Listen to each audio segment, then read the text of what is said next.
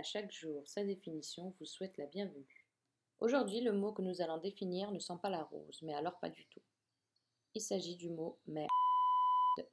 Il s'agit d'un nom féminin, désignant les matières fécales.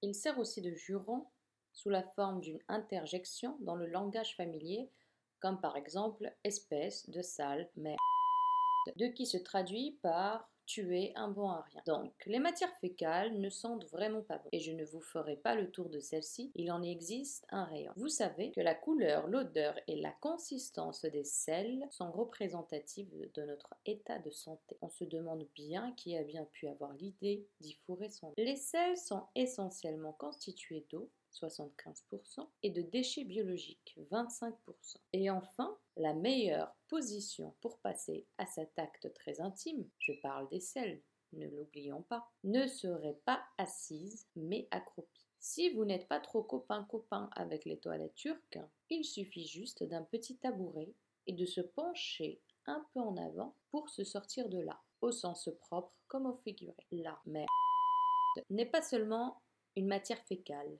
mais le mot est aussi utilisé dans la tradition théâtrale, si je peux le dire. En effet, autrefois, avant une première, on ne se dit pas gentiment bonne chance, surtout pas, mais un merde bien sonore et enthousiaste qui tient son origine du crottin que les chevaux déposaient en même temps que le spectateur venu en calèche devant l'entrée du. Donc, plus il y avait de merde, plus on était sûr de remplir les salles. Incroyable mais vrai. Ainsi, je vous souhaite une merde de chance. Merci pour l'écoute. À chaque jour, sa définition vous invite à lui apporter tout votre soutien par le partage, à mettre en note votre appréciation et à lui souhaiter une bonne je voulais dire une bonne chance. À chaque jour, sa définition vous remercie et vous salue.